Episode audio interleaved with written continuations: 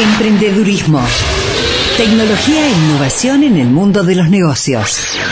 Cecilia Ribeco, en BDG.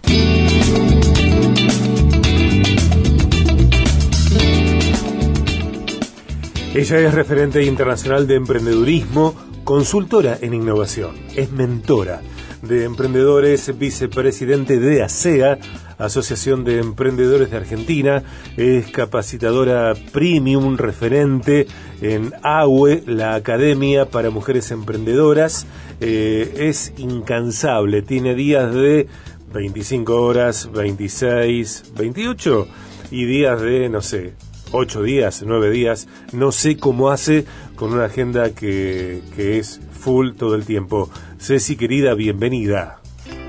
Hola Sergio, ¿cómo estás? ¿Cómo está la audiencia? La verdad que sí, Sergio. Días como de 48 horas en vez de 24, pero bueno, acá estamos, siempre trabajando. Ceci, después de la entrevista corta todo. Lo que falta en el resto del día, bueno, lo paso mañana. Eh, re procrastino. Lo de hoy lo dejo para mañana. ¿Y qué hago? No sé, en, la tarde que puedo haber un pan casero de campo Ah, con copones de vino tinto, tipos de quesos. Ponele. Me encanta, Sí, claro. me encanta. Escúchame. Tipo eh, sabático, Sergio, sabático. Eh, claro, obviamente, obviamente, para disfrutar, para, para serenar, para, bueno, eh, pasarla bien. Estaba buscando el, el nombre de la emprendedora Agüe que tuve el placer de entrevistar la semana pasada, eh, una nota bárbara de esta emprendedora de San Juan, eh, eh, Ceci, eh, que no me sale el nombre ahora. Eh, ¿Qué, qué hacía Sergio la emprendedora? Eh, ¿Recordás su Sí, ese licor con ruda. Ah, Iris, Iris. Iris, Iris Vega. Iris Vega, exactamente. Digo, algún pro- algunos productos de Iris Vega y ya está, y la felicidad. Felicidad garantizada, claro Tal que cual. sí, Sergio. Claro que sí.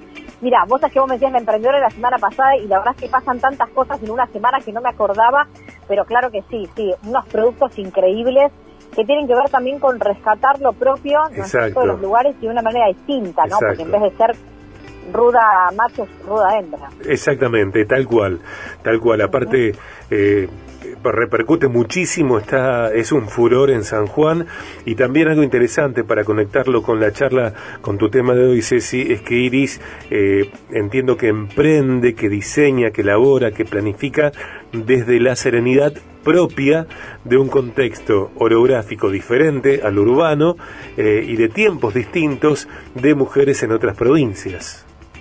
Claro que sí, Sergio. Súper, súper interesante, ¿no es cierto? También pensar cómo nos impacta el emprender desde un lugar diferente, desde la montaña, ¿no es cierto? Con recursos diferentes, ni buenos ni malos, con oportunidades, desafíos como los que tenemos en la ciudad, pero distintos, ¿no? Es, importante también, eh, de alguna manera, destacar que cada uno de nosotros tiene una experiencia emprendedora diferente.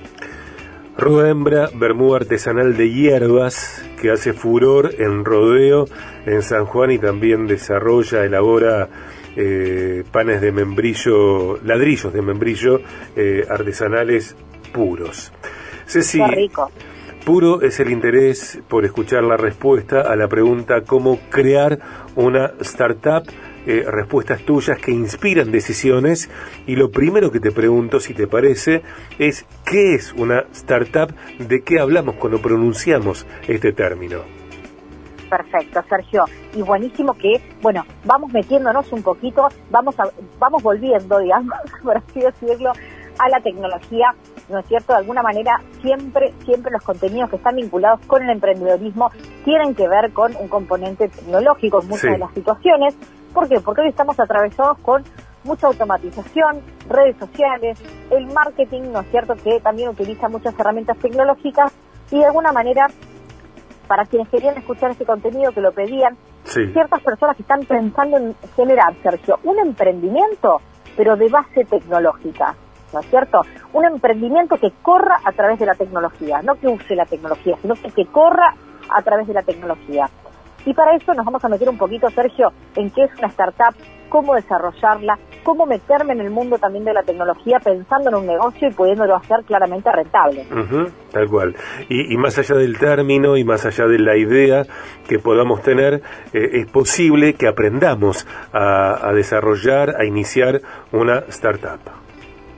Claro que sí, Sergio, esa es la idea para quienes estén pensando en generar un emprendimiento nuevo, un negocio. Aclarar también, Sergio, importantísimo, que la startup corre a través de la tecnología, o sea, su dinámica comercial se da a través de la tecnología y claramente algo muy importante es que está creada con una mentalidad global para crecer y escalar de forma acelerada, ¿no? Adelante. eso es algo importante. Sí, claro. Porque, eh, o sea, no todas las personas que emprenden tienen que tener un negocio global, ¿no es cierto? O un negocio que se acelere eh, en tiempo récord, digamos que tiene que ver con un proceso eh, bien sostenido, pero sí hay muchos que sí, porque estos momentos, Sergio, de, eh, si se quiere, eh, crisis, ¿no es cierto?, económica, también nos plantean desafíos a la hora de pensarnos en cómo trascender fronteras, en cómo también vender en otras monedas, es algo interesante que muchos preguntan, que a mucha gente le interesa. Entonces, bueno, si te parece, les voy a contar cómo crear esa startup de cero. Sí, claro, me parece bárbaro. Soy un aprendiz, sí buenísimo. Yo en la primera fila de la Ribeco School. Pero obvio, obvio. obvio, si viene otro le pego. Totalmente. Olvídate. Bien, bien. Adelante. ¿Cómo creamos esta startup, Sergio? Lo primero que tenemos que pensar es la idea de negocios. Y esa idea de negocios de nuestra startup tiene que ser una idea de negocios que cumpla con ciertas características como les venía contando. Por ejemplo, tiene que ser un negocio que se pueda hacer global, ¿sí?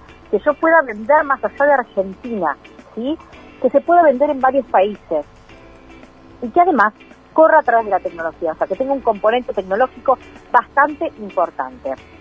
Entonces, ¿qué les propongo? Que a partir de estos componentes puedan pensar, ¿sí? cada uno de ustedes, en distintas posibilidades para definir esa idea de negocios. Qué importante que es definir esa idea de negocios sabiendo que lo que vamos a plantear va a ser global, ¿no es cierto? Un concepto de negocio que requiere pensar en factores importantes para que lo podamos escalar, ¿no es cierto? ¿Vamos bien hasta ahí? Vamos bien, vamos bien. Perfecto.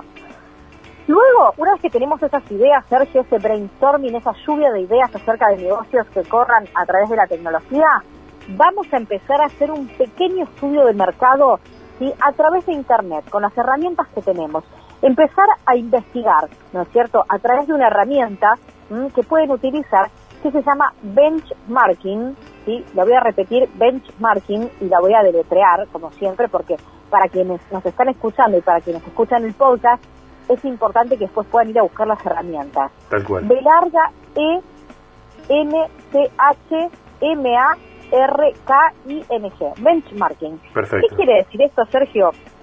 Vamos a empezar a investigar de forma intuitiva a través de Internet y completando la información de posibles startups que ya están funcionando, ¿no es cierto?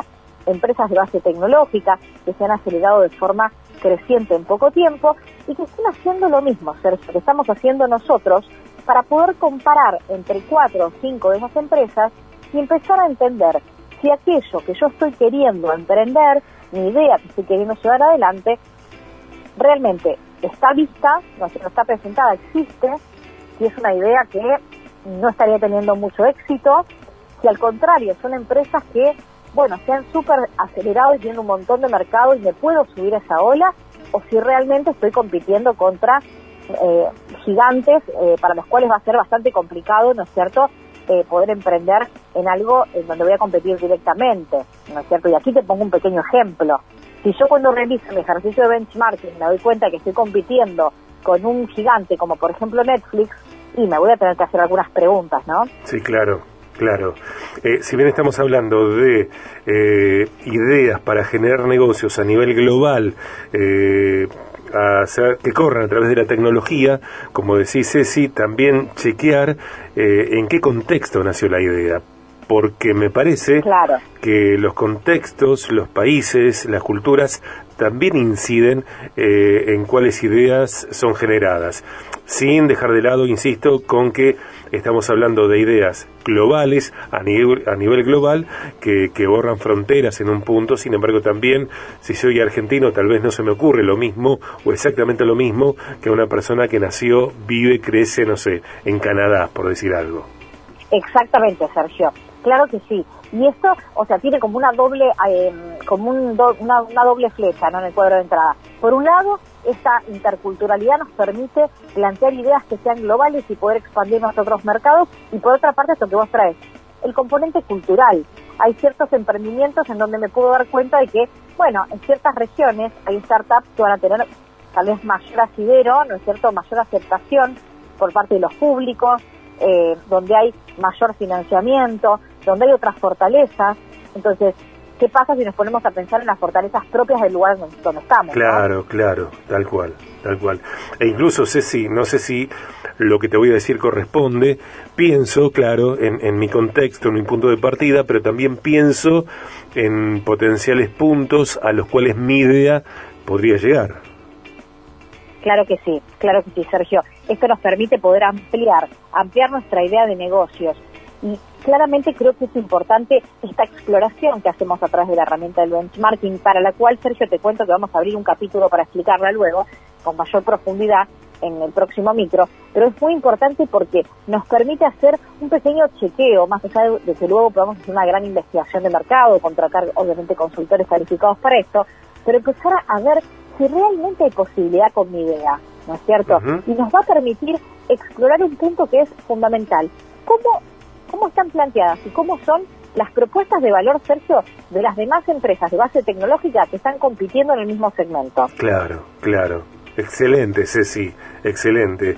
Eh, vos eh, sos capacitadora, mentora de emprendedores, de emprendedoras.